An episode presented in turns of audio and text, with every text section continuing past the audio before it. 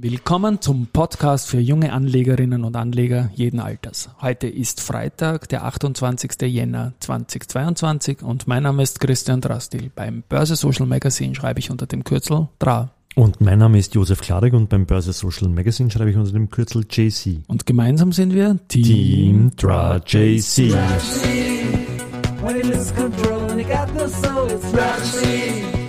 When the morning cry, then you don't know why it's hard to bear.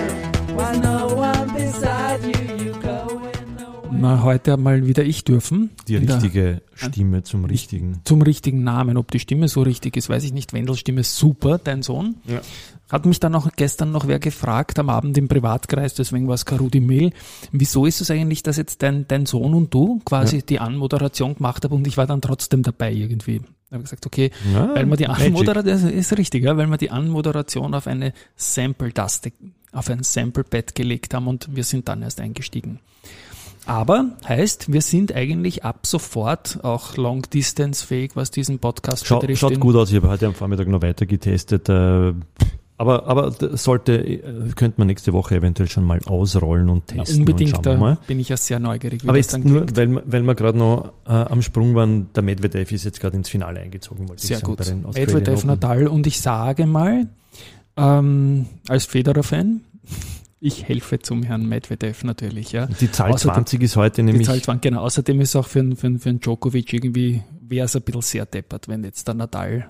Aber Apropos 20, heute ist der 20. Handelstag oder der war gestern, meine ich, ja. Und was wir jetzt auch noch erwähnen können, wenn du schon spontan Tennis auflegst, unser Finanzminister Magnus Brunner ja. ist nicht mehr ÖTV-Präsident, sondern ein anderer Mann aus der Wirtschaft, ich kenne ihn auch schon lang, das ist der, der Martin Ohneberg. Der, alles Gute Martin als ÖTV-Präsident.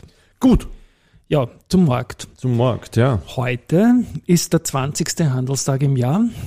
Ist der vorletzte. Heute, oder, Na, heute, heute ist er. Okay. Heute ist er, weil man im Gap 2020 verschickt haben. Das ist genau, die Eselsbrücke ja. für ja, mich. Ähm, der 20. Handelstag, der vorletzte im Jänner und es geht leider ein bisschen nach unten. Wir sind im ATXDR bei 7747 Punkten und das ist ein Minus von 1,4 Prozent und ziemlich genau 100 Punkte unter dem Jahresstartwert des ATXDR. Und da habe ich dann auch noch äh, nachgefragt bei der Wiener Börse, danke für die Daten, was es mit der OMV und den Punkten so auf sich hat. Mhm. Und es ist so, dass allein die OMV 100 Pluspunkte knapp gebracht hat heuer. Es sind 95 Punkte per gestern Schluss. Also das heißt, wir haben schon sehr viel OMV-Stärke auch drinnen, weil der ATX hält sich einfach super und der ATX der im Vergleich. Also viele ja. Märkte sind zweistellig im Minus und viele Anlegerportfolios bluten gewaltig, vor allem je techlastiger du bist, desto auer. Ja. ja.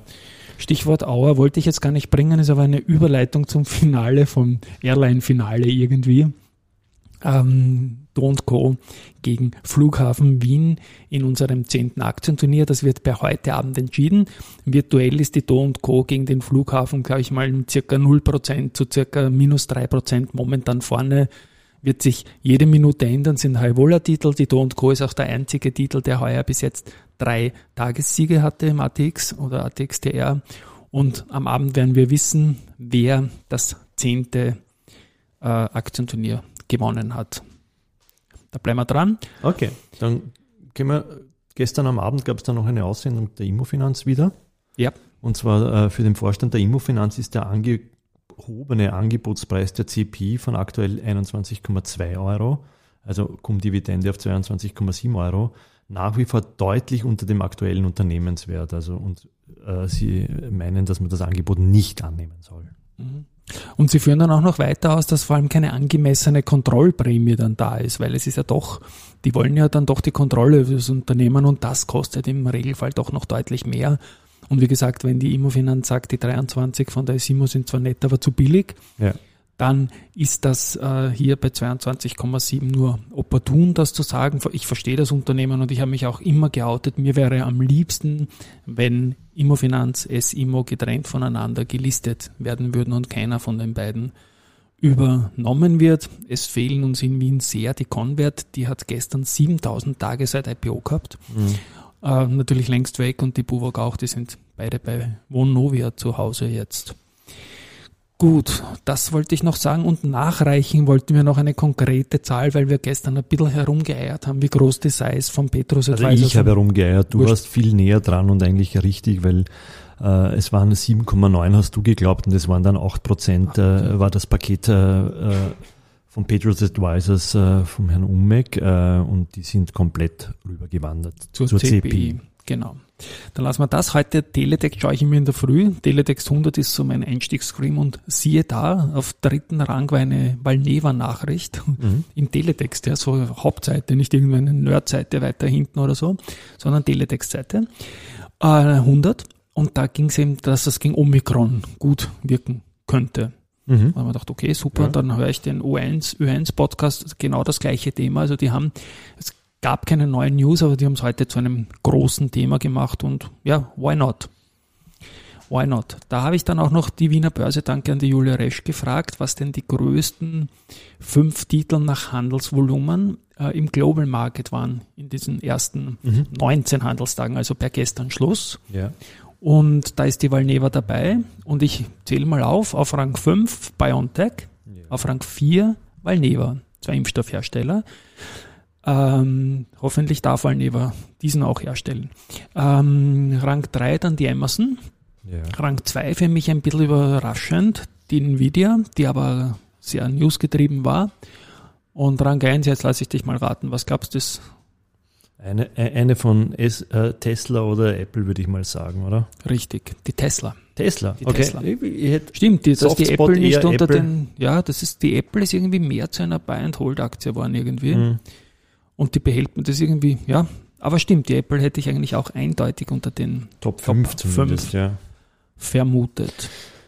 Ja, da ist, glaube ich, noch eine. Da gab es dann ja. noch ein äh, von First Berlin Equity Research hat äh, Valneva von Ad auf Buy hinaufgestuft und äh, das Kursziel von 23,40 glaube ich äh, bestätigt. Äh, aber Ad und Buy, ähm, wo ist da der Unterschied genau? Also kenne ich jetzt. Ja, sie haben es hinaufgestuft, das ist mal der erste Punkt. Also Aber beides heißt, klingt noch heißt kaufen, oder? zukaufen und Okay. Buy ist stärker als kaufen. Okay. Ja, also addieren. Aber natürlich, warum stufen es rauf und lassen das Kursziel gleich? Weil die, die meisten Researchhäuser da den Abstand zum aktuellen Aktienkurs messen. Mhm. Und wenn sie sagen, unsere Kurszielindikation äh, liegt bei, oder unser Kursziel liegt bei 23,4 Euro, Ja. Dann ist der Kauf natürlich stärker, wenn die Aktie billiger geworden ist. Und die Valneva ist seit Jahresbeginn billiger geworden, deswegen hat man die nach oben gestuft, obwohl man das Kursziel gleich gelassen hat, weil die Chance auf den aktuellen Kurs bezogen nach oben größer ist. Konkret geht es da um circa 9 Euro, wenn ich auf schnell drauf schaue. Ja. Fast 9 Euro. Okay, käme aus. Das ist da der Grund. Dann, dieser Podcast wird ja dankenswerterweise presented von Wienerberger und im Jänner auch von der Frequentis. Ähm, Wienerberger hat der CEO der Heimo Scheuch eine neue Podcast-Episode in seinem Podcast herausgebracht, in dem Self-Titled Heimo Scheuch Podcast. Und da spricht er äh, mit dem äh, Chef von seinem Aufsichtsrat, mit dem Peter Steiner, wieder eine ganz, ganz große Empfehlung, wie oft sich die treffen. Die treffen einmal sich im Monat sogar, haben einen wirklich guten Communication Flow. Verlinkt man in den Shownotes, was die beiden da so zu sagen, zum Beispiel auch über die langfristige ESG-Strategie des Unternehmens. Gut, aber jetzt wirklich.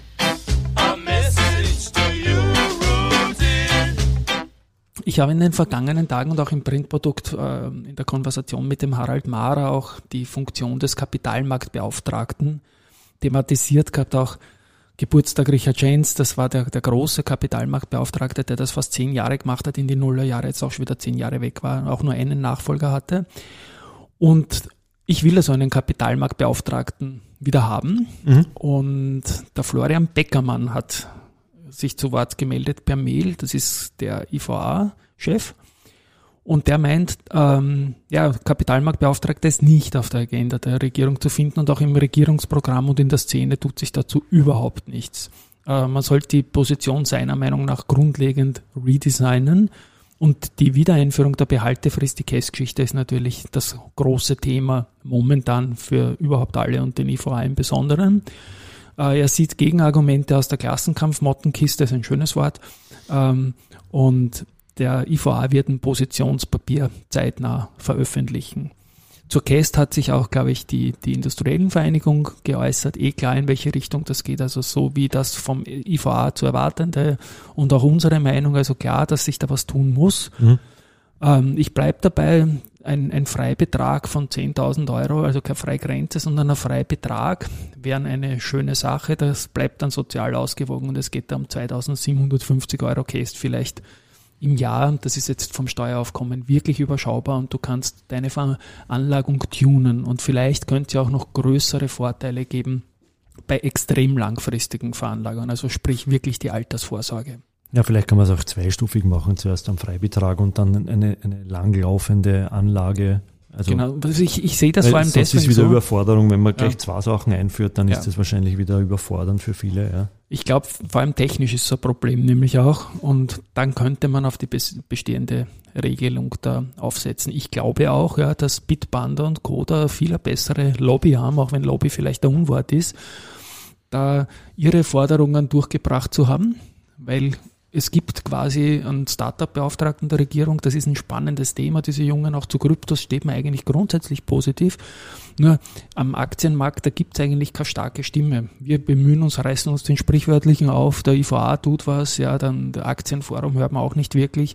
Industriellen Vereinigung ist da, aber es gibt niemanden, deswegen bin ich da auch da in die Richtung sehr stark in Richtung Kapitalmarktbeauftragter wieder unterwegs, dass man jemanden gibt, der Gewicht hat und, und quasi gehört auch, wird, und ja. gehört auch Und Stimme und, hat, ja. Genau. Ja. Und das mit der Case ist natürlich schon so ein Thema, ne? weil man sieht im Jahresdepotauszug nicht, wie viel man wirklich hat, wenn man im Plus ist. Ne? Und Ja. die Broker sagen dann natürlich zu Recht, das ist ja, ähm, Cast ist eine Ist-Situation momentan und wenn sich die mal ändert, stimmt ja das rückwirkend alles nicht. Das stimmt schon. Ja? Ja. Muss man anschauen, aber es ist natürlich eine, eine Sache.